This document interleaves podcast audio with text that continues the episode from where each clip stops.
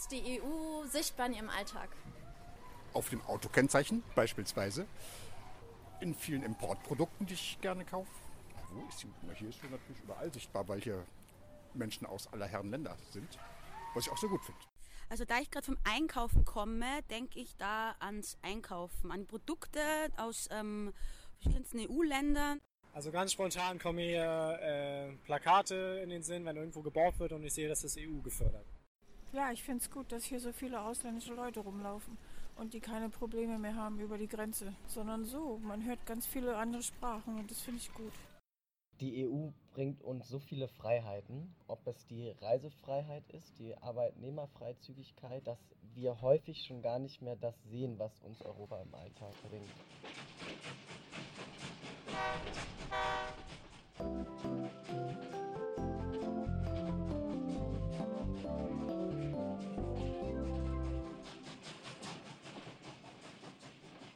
Hallo und herzlich willkommen zu einer weiteren Folge vom Brüsseler Bahnhof der Podcast-Reihe zur Europakampagne Jung und Wählerisch von Polis 180, dem jungen Grassroot Think Tank zur Außen- und Europapolitik.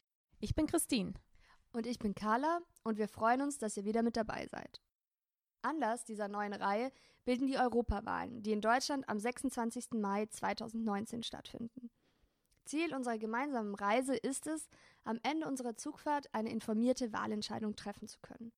Und dazu fahren wir jeden Monat eine andere Station an, an der wir uns fragen, was es eigentlich heißt, Europäer zu sein oder wo sich die EU überall in unserem Alltag bemerkbar macht, wie das Parlament aufgebaut ist und welche Parteien und Abgeordneten man überhaupt wählen kann. Aus den verschiedenen Waggons hören wir das Neueste aus der aktuellen Politik der Europäischen Union, gehen genauer auf einen Aspekt der EU ein und in unserem Salonwagen begrüßen wir interessante Gäste zum Tee. Egal, ob ihr zum ersten Mal wählt oder bereits alte Hasen seid, wir freuen uns, wenn ihr euch mit uns auf eine gemeinsame Reise begebt. In unserer ersten Folge haben wir uns mit dem Konzept der europäischen Identität auseinandergesetzt. Und heute wollen wir herausfinden, welchen Einfluss die EU eigentlich auf unser tägliches Leben hat. Oft hört man ja das Argument, dass die EU ein Projekt für die Eliten ist, dass sie weit weg von den Bürgern agiert und oft auch sinnlose Gesetze beschließt. Ja, ein sehr bekanntes und, wie ich finde, missverstandenes Beispiel hierfür ist das Beispiel der krummen Gurke. Dass die EU ein Gesetz über den Krümmungsgrad einer Gurke beschließt, darüber machen sich EU-Kritiker immer wieder gerne lustig. Ja, lass uns mal einen Moment bei der Gurke bleiben. Was ist eigentlich dran an diesem Gesetz? Ja, also es gab tatsächlich ein Gesetz über die maximale Krümmung einer Gurke. Äh, der Wunsch danach, also den gab es tatsächlich. Der Wunsch ging vom Handel selbst aus und ähm, das Gesetz wurde schon vor 30 Jahren verabschiedet. Der Hintergrund damals war, dass, so wurde argumentiert, auch vom Handel, dass gerade Gurken besser in eine Kiste passen und man dadurch schneller kontrollieren kann, wie viele Gurken verkauft werden. Was aber viele gar nicht wissen, dieses Gesetz wurde schon vor zehn Jahren von der EU wieder abgeschafft und es wird trotzdem weiter befolgt. Also auf Betreiben der Supermarktketten hin und sogar auf eine UN-Empfehlung hin. Ja, und was machen die Bauern mit den Gurken, die dann zu krumm sind? Ja, die werden zu Tzatziki verarbeitet. Insgesamt übt die EU einen großen Einfluss auf unseren Alltag über die Wirtschaft aus. Und das vor allem über den Binnenmarkt. Und was ist jetzt genau der Binnenmarkt? Das ist der gemeinsame Markt der europäischen Länder, in dem Waren, Dienstleistungen, Kapital frei, das heißt ohne Zölle ausgetauscht werden und Personen sich überall innerhalb der EU einen Wohnsitz oder Arbeitsplatz suchen können. Das nennt man auch die vier Grundfreiheiten. Der Binnenmarkt hat maßgeblich zum Wohlstand der EU-Mitgliedstaaten und unserem heutigen Lebensstandard beigetragen. So können wir heute innerhalb der EU einkaufen und zum Beispiel Kleidung im Internet bestellen, ohne Extrakosten durch Zölle dafür zahlen zu müssen. Ein weiterer Erfolg der EU, der unser Leben leichter macht, ist das Schengen-Abkommen. Das ist ein witziger Name. Wofür steht der? Schengen, das ist der Name einer kleinen Gemeinde in Luxemburg, in der 1985 das erste Abkommen zum schrittweisen Abbau von Grenzkontrollen unterschrieben wurde. Und heute sind alle EU-Mitgliedstaaten Teil des Schengen-Raums, mit Ausnahme von Großbritannien, Irland, Zypern, Bulgarien, Rumänien und Kroatien. Und sogar Nicht-EU-Mitglieder wie Island, Norwegen, Schweiz und Liechtenstein sind Teil des Abkommens, was uns auch das Reisen dort ohne Passkontrollen erleichtert. Von einheitlichen Handykabeln über die Abschaffung von Roaminggebühren im EU-Ausland, von Erasmus bis hin zur europäischen Krankenversicherung. Es gibt so viele Beispiele dafür, wie EU-Entscheidungen unser Leben beeinflussen können. Ich werde jetzt mal weiter in den Speisewagen gehen. Bis gleich. Wir sitzen hier mit David Jahn, Landesvorsitzender der Jungen Liberalen in Berlin und wir unterhalten uns darüber, wie die EU sich in seinem Alltag bemerkbar macht. Die EU bietet uns zum einen mit den Grundfreiheiten einen unglaublichen Raum der Möglichkeiten, die für uns, gerade für uns als junge Generation, mittlerweile schon so selbstverständlich sind, dass wir sie in unserem Alltag gar nicht mehr bemerken. Wer denkt dran, dass wenn er nach Frankreich fährt, er früher hätte fünf Stunden an der Grenze stehen müssen? Äh, in meinem persönlichen Leben ich war ähm, nach meinem Abitur über den Europäischen Freiwilligendienst in England und habe da an einer Schule für Schülerinnen und Schüler mit Behinderung gearbeitet und habe da ganz tolle Erfahrungen, ganz wichtige Erfahrungen für mein Leben sammeln können. Die EU arbeitet in Sicherheitsfragen zusammen. Manchmal gehen die Projekte ein bisschen über das Ziel hinaus, wie wir es bei der DSGVO gesehen haben. Aber ich glaube, es unterm Strich wird deutlich, dass wir so viel von der internationalen Zusammenarbeit in der Europäischen Union haben, dass wir das unbedingt auch weiter stärken müssen. Ich glaube, die Europäische Union ist das Projekt unserer Generation. Und wenn wir nun sehen, dass äh, Europa plötzlich wieder in Frage gestellt wird, was für unsere Generation etwas Neues ist, ne, dann müssen wir als junge Generation aufstehen und dürfen uns das nicht wie den Briten oder den Jugendlichen in Briten nehmen lassen. Wie bist du damals darauf gekommen, zum Freiwilligendienst zu gehen und wie hast du dich da beworben? Ich habe ähm, den damaligen Entwicklungshilfeminister, ich glaube, es war Müller von der CSU Englisch reden gehört beim Brandenburger Tor und dachte mir so, nee, wenn ich irgendwo mal Englisch reden muss, dann möchte ich so nicht klicken. Dann habe ich den Entschluss gefasst, ich muss ins Ausland. Und mir war aber klar, ich möchte unbedingt nach England gehen und ähm, habe mich dann informiert und bin sehr schnell auf den Europäischen Freiwilligendienst gestoßen, der gar nicht so präsent ist. Ne? Häufig redet man vom FSJ oder FSJ im Ausland, aber dass es da noch super viele Möglichkeiten über die Europäische Union, nicht nur innerhalb der EU, sondern auch beispielsweise bis nach Ägypten äh, gibt, das ist häufig unbekannt. Und inwieweit hat die EU dich dabei unterstützt, dann nach England zu gehen? Also die Sendegesellschaft oder Sendeorganisation, das war das, die Schwesternschaft des Roten Kreuzes in Bonn. Und aufgenommen wurde ich vom British Red Cross in England. Aber ähm, den Vermittler dazwischen spielt eben die Europäische Union. Die Europäische Union finanziert diese Projekte beispielsweise bei der Unterstützung der Reisekosten. Sie fördert vor Ort für Unterkunft, Verpflegung finanziell und leistet damit natürlich, also die Europäische Union leistet damit natürlich einen Riesenanteil in sozialer Arbeit, weil wir in dieser Behindertenschule oder aber auch bei zahlreichen anderen Projekten natürlich einen großen Anteil äh, von Arbeit leisten, die häufig sehr niedrig bezahlt ist und wir da eben unterstützen können. Und wie hat dich diese Erfahrung jetzt für deine Zukunft geprägt? Es war der erste Schritt in meinem eigenständigen Leben. Zum ersten Mal nicht bei den Eltern wohnen, zum ersten Mal eigenes Geld zur Verfügung haben, mit dem man sich die, die Lebensmittel kaufen muss. Das erste Mal, dass wir ein Auto hatten, das hatten wir dann nämlich auch vor Ort, fahren auf der linken Seite, auch das war eine Erfahrung. Und diesen Schritt der Selbstständigkeit, ich glaube, der hat mir schon sehr geholfen, als ich dann ganz flügge sein musste, nachdem ich dann wieder zurück nach, nach Berlin kam. Und war die Aufnahme und die Anmeldung in diesem Programm schwierig? Das war total unkompliziert. Wir hatten ein Bewerbungsgespräch auf Englisch. Das war sicherlich eine Herausforderung, aber es war auch irgendwie cool zu sagen, mein erstes Bewerbungsgespräch war auf Englisch. Ähm, nein, also das Rote Kreuz hat da sehr, sehr viel geholfen und man hatte dann die Zusage, man musste dann nochmal zwei, drei Monate warten, bis dann auch die Bestätigung der Europäischen Kommission kam, dass das Projekt wieder gefördert wird. Also wenn jemand nachdenkt, ins Ausland zu gehen, ich glaube, der Europäische Freiwilligendienst gibt bis 27, 28. Ich kann das nur empfehlen, weil das so eine tolle Möglichkeit ist. Und es gibt so viele Projekte, ähm, das kann man online nachschauen, dass, dass da für jeden was dabei sein sollte. Vielen Dank. ich danke dir. Ja, vielen Dank an Christine und David für das Interview und die vielen Einblicke in den Europäischen Freiwilligendienst. Luisa und ich sind jetzt in einen anderen Waggon gezogen, wo wir zusammensitzen mit Susanne Wixford vom Deutschen Gewerkschaftsbund, Referatsleiterin für europäische Gewerkschaftspolitik. Susanne, du hast schon in vielen europäischen Ländern gearbeitet und gelebt. Wie nimmst du als arbeitende Person die EU wahr? Ja, hallo lieber Lukas, hallo liebe Luisa. Es freut mich, dass ihr auch zu mir vorbeikommt. Ähm, ich habe schon in verschiedenen EU-Ländern, also Ländern der Europäischen Union, gearbeitet und was man sieht, ist, es gibt jetzt viele Vorteile im Vergleich zu früher. Ich war auch in meiner Jugend schon unterwegs, da waren die Grenzen noch nicht so offen, auch zum Beispiel zu Großbritannien nicht, ähm, Frankreich nicht. Man musste Geld wechseln, man musste Schecks mitnehmen. Das ist alles jetzt nicht mehr. Man geht einfach in ein anderes Land und kann dort auch anfangen zu arbeiten ohne Arbeitsgenehmigung. Das waren früher ganz schwierige Vorgänge mit Behördengängen. Was nicht so gut klappt noch, ist die Ansprüche bei Krankenversicherung zum Beispiel oder auch Rentenversicherung. Das ist ein relativ großer bürokratischer Aufwand. Aber man muss auch hier sagen, es hat sich vieles verbessert, denn früher war das gar nicht glauben überhaupt bei Rente, die man in einem Mitgliedstaat eingezahlt hat, im anderen dann äh, was davon bekommt. Es konnte sein, es gibt die sogenannten Anwartschaften.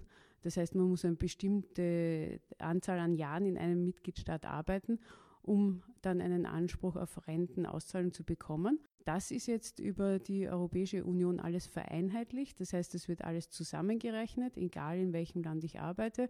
Und ich bekomme dann in dem Land, wo ich dann am Schluss lebe, äh, eine Rente ausgezahlt, die sich aus den verschiedenen Ansprüchen zusammensetzt. Während früher war es so, da habe ich dann vielleicht in Italien drei Jahre gearbeitet und ich hätte aber fünf Jahre arbeiten müssen, dass ich einen Anspruch habe. Dann war das einfach verlorenes Geld. Bei der Krankenversicherung ist es ähnlich. Also ich kann in ein anderes Mitgliedsland fahren und werde dort auch versorgt.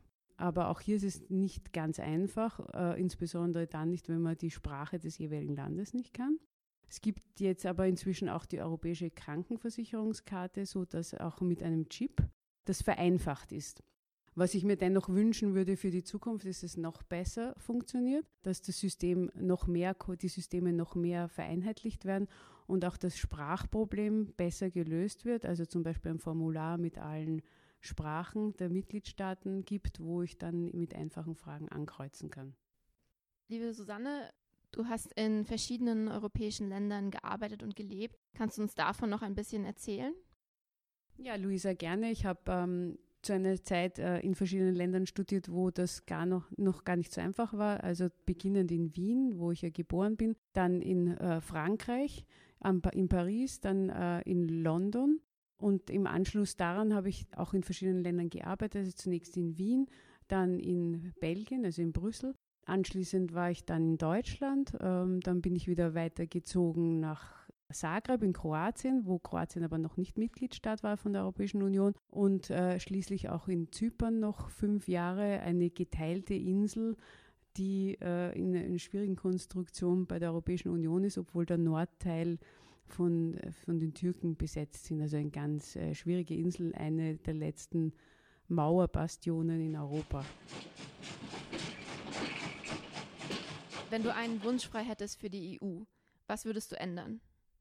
Ja, liebe Luise, da fällt mir sofort ein äh, das Problem des Lohn- und Sozialdumpings zwischen den Mitgliedstaaten. Wir haben auf europäischer Ebene schon eine ganz tolle Richtlinie geschafft. Also eine Richtlinie ist ein Gesetz auf EU-Ebene. Und zwar, dass es gleichen Lohn für die gleiche Arbeit am gleichen Ort geben muss. Und dieses Gesetz gilt jetzt für alle Mitgliedstaaten. Das heißt, wir haben einen ersten wichtigen Schritt geschafft, dass also bei grenzüberschreitenden Arbeitnehmerinnen und Arbeitnehmern sichergestellt wird, dass die den gleichen Lohn bekommen wie die Arbeitnehmerinnen in dem Mitgliedstaat, wo sie hinkommen. Das Problem ist aber jetzt immer noch, dass die Sozialversicherungsbeiträge von diesen grenzüberschreitenden Arbeitnehmerinnen in ihrem Herkunftsland gezahlt werden und das ist dann oft so, dass die gar nicht versichert sind und dass es im Moment nur schlecht kontrolliert wird. Also es gibt zwar ein Formular, aber das wird oft äh, wird gefälligkeitshalber ausgefüllt.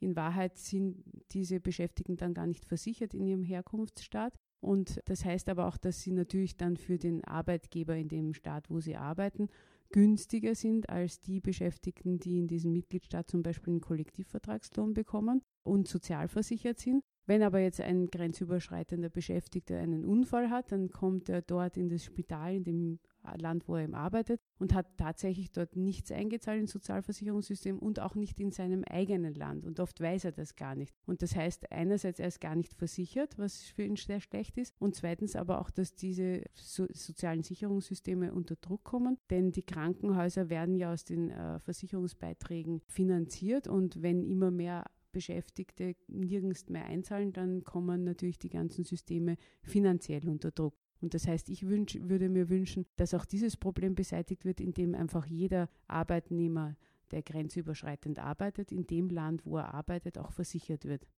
Liebe Susanne, vielen Dank für das Gespräch. Wir wünschen eine gute Weiterreise.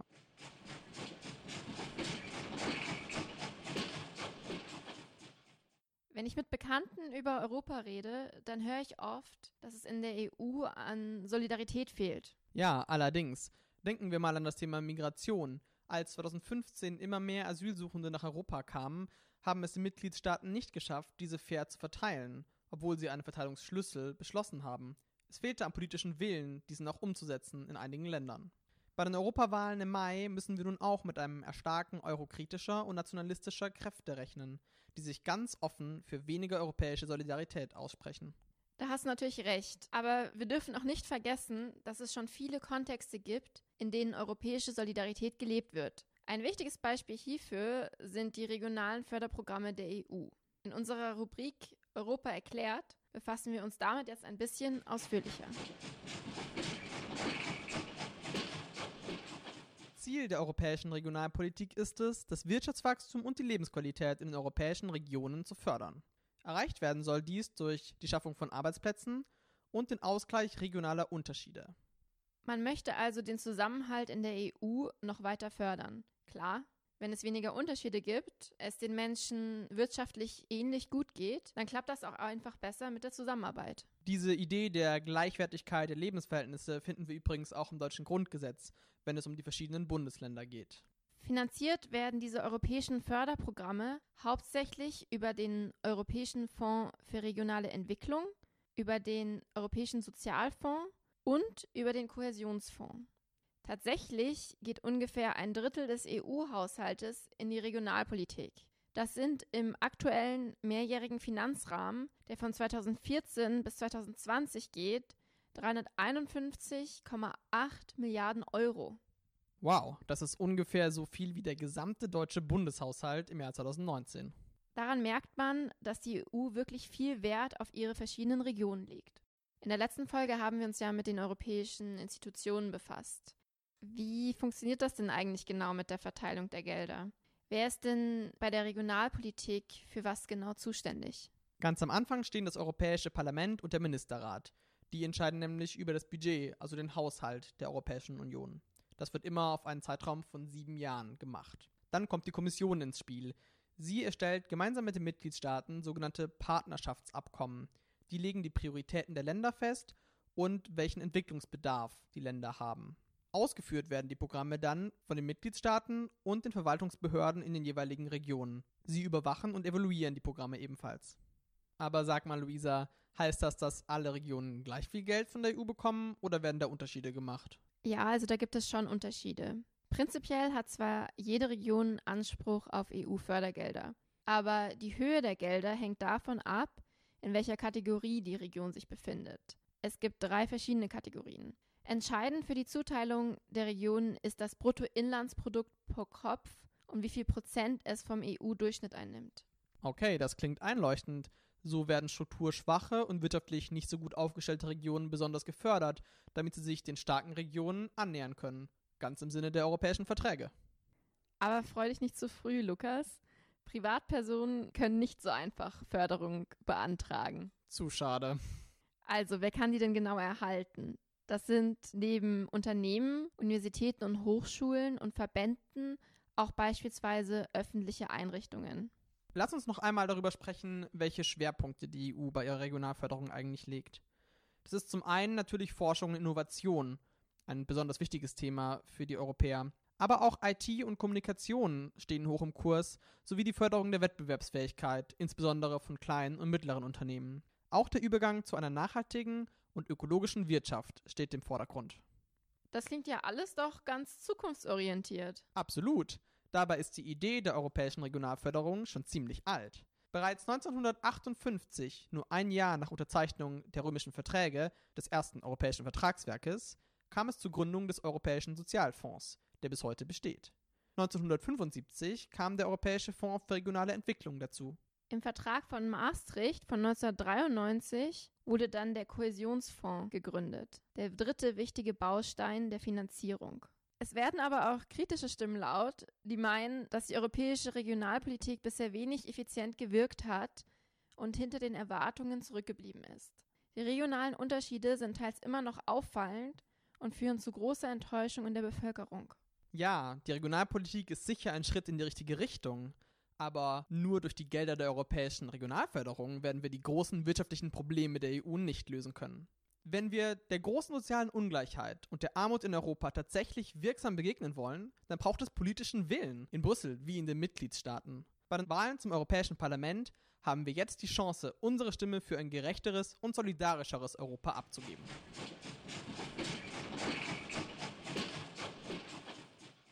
Im Monatsrückblick unserer Sendung stellen wir euch jedes Mal europapolitische Ereignisse vor, die im vergangenen Monat wichtig waren. Dabei möchten wir euch einen kurzen Überblick über Hintergründe, Auswirkungen und Meinungen auch aus anderen Ländern zu dem jeweiligen Thema geben. Unser erstes Thema betrifft das deutsch-japanische Freihandelsabkommen, kurz JEFTA, welches am 1. Februar zwischen Japan und der Europäischen Union in Kraft getreten ist. Das ist ein ziemlich großes Ding, denn dadurch bilden die EU und Japan jetzt die größte Freihandelszone der Welt. Damit wird ein Marktplatz geschaffen mit insgesamt 635 Millionen Menschen, davon 127 auf japanischer Seite und 508 Millionen auf europäischer Seite. Und diese Menge ist für ein Drittel des weltweiten Bruttoinlandsproduktes verantwortlich. Das ist wirklich eine ganze Menge. Erwünschtes Ziel des Freihandelsabkommens ist noch weiteres Wirtschaftswachstum. Sprechen wir zunächst mal darüber, was überhaupt ein Freihandelsabkommen ist und warum es für uns von Bedeutung ist. Naja, wir leben derzeit in einer Welt, in der Produkte und Dienstleistungen in der ganzen Welt hergestellt und verkauft werden können. Aber was für uns so selbstverständlich erscheint, ist es eigentlich und historisch gesehen gar nicht. Denn vor allem früher und auch immer noch sehr häufig werden beim Transport von Produkten über Landesgrenzen hinweg Import- und Exportzölle berechnet. Das ist also das, was die EU durch den Binnenmarkt abgeschafft hat. Genau, also bei uns innerhalb der Europäischen Union gibt es das schon nicht mehr. Aber wenn man etwas in die EU reinbringen möchte, muss man zusätzliche Kosten zahlen. Und hier kommen dann die Freihandelsabkommen ins Spiel. Sinn und Zweck eines solchen Freihandelsabkommens ist es, diese Handelshemmnisse über Grenzen hinweg abzubauen und die wirtschaftlichen Beziehungen der beiden Vertragspartner zu stärken.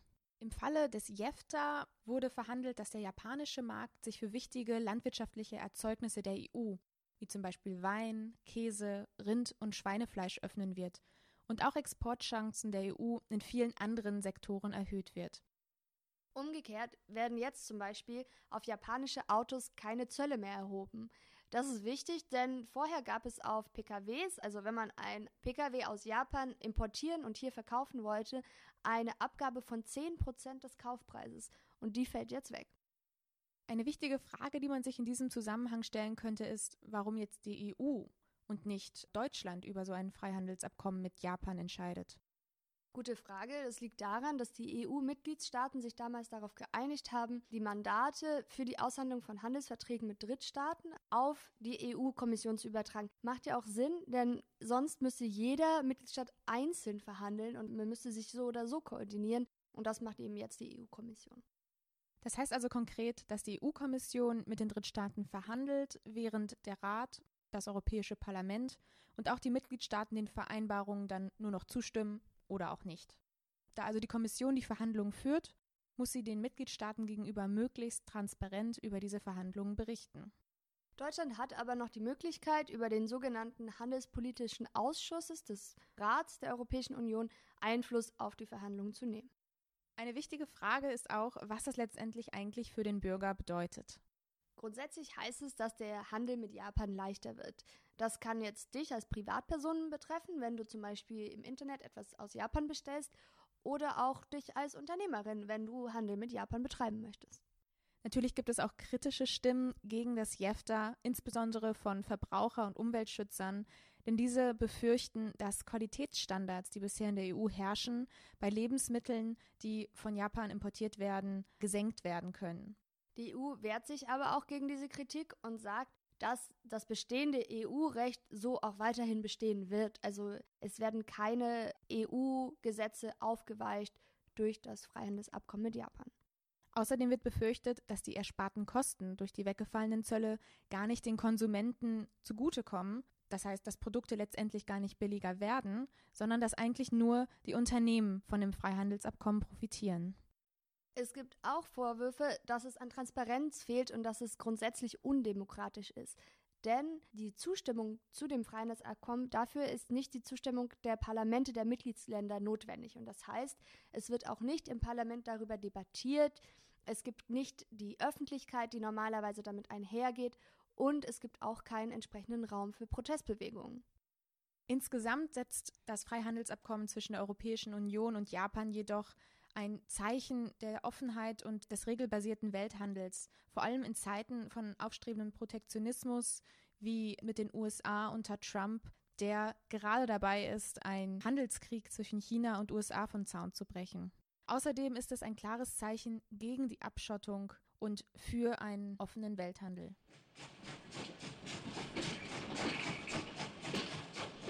Kommen wir zu unserem nächsten Thema. Spaniens Regierung hat es ins Guinness-Buch der Rekorde geschafft, und zwar mit der kürzesten Amtszeit, die je eine spanische Regierung hatte.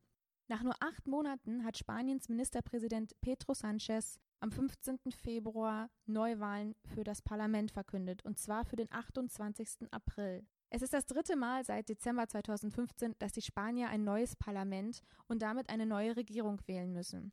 Und das nur einen Monat vor den Europawahlen. Somit finden im April in Spanien zeitgleich Regional-, Kommunal- und Parlamentswahlen statt. Hintergründe für die Neuwahlen sind, dass die sozialistische Minderheitsregierung unter Sanchez keine Parlamentsmehrheit für den Haushalt für 2019 bekommen hat. Denn Sanchez hat seit seinem Amtsantritt vor eben nur acht Monaten eine ziemlich fragile Minderheitsregierung angeführt, bei der seine Sozialisten nur 84 von insgesamt 350 Parlamentssitzen innehatten. Ja, das stelle ich mir auch ziemlich schwierig vor. Gleichzeitig haben Mitte-Rechtsparteien und Verfechter der katalonischen Unabhängigkeit die Budgetentwürfe von Sanchez Regierung immer wieder verhindert und die Zustimmung verweigert. Damit ist die Regierung ohne Annahme dieses Haushalts bis auf weiteres handlungsunfähig. Jetzt gibt es Sorge, dass bei den Neuwahlen Spanien auch einen Ruck nach rechts macht und die ultrarechte Vox-Partei Aufschwung bekommt. Außerdem spaltet der Konflikt um Katalonien Spanien weiterhin. Sanchez hat zwar versucht zu beschwichtigen, aber das geht den katalanischen Separatisten nicht weit genug. Das ist auch kein Wunder, denn Mitte Februar hat der Prozess gegen zwölf führende Separatisten begonnen. Es wird ihnen Rebellion vorgeworfen und es drohen ihnen hohe Haftstrafen. Dagegen sind 200.000 Menschen auf Spaniens Straßen gegangen.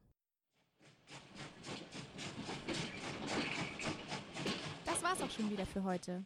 Wir danken euch fürs Zuhören und hoffen, dass ihr auch beim nächsten Mal wieder mit an Bord seid. Dann beschäftigen wir uns mit dem Europäischen Parlament. Wie ist es entstanden? Was kann es überhaupt? Und ist es wirklich demokratisch? Това беше всичко за днес. Благодарим ви, че бяхте наши слушатели и се надяваме, че и следващия път ще бъдете с нас. Тогава ще говорим за Европейския парламент. Как е основан той, какви са основните му функции и наистина ли е демократичен. До скоро! Das war Bulgarisch. Hat euch unser Podcast gefallen? Habt ihr Anregungen, Ergänzungen oder noch weitere Fragen zur EU? Dann schreibt uns gerne. Bevor ihr aussteigt, hier noch kurz der Hinweis, dass dieser Polis 180 Podcast ausschließlich die Meinung der Autorinnen und Autoren wiedergibt und die Verantwortung für den Inhalt bei uns Autorinnen und Autoren liegt. Und falls ihr schon immer mal wissen wolltet, was Polis 180 eigentlich ist, wir sind ein Grassroot Think Tank, der wissenschaftliche Erkenntnisse für politische Entscheidungsträger und Entscheidungsträgerinnen übersetzt. Ideen, Analysen und Lösungsansätze unserer Generation bringen wir durch innovative, partizipative und inklusive Ansätze in den politischen Diskurs ein. In thematischen Programmen und mit neuen und kreativen Formaten entwickeln wir echte Alternativen für eine konstruktive Außen- und Europapolitik. So, das war's jetzt aber wirklich. Vielen Dank fürs Zuhören, macht's gut und bis zum nächsten Mal.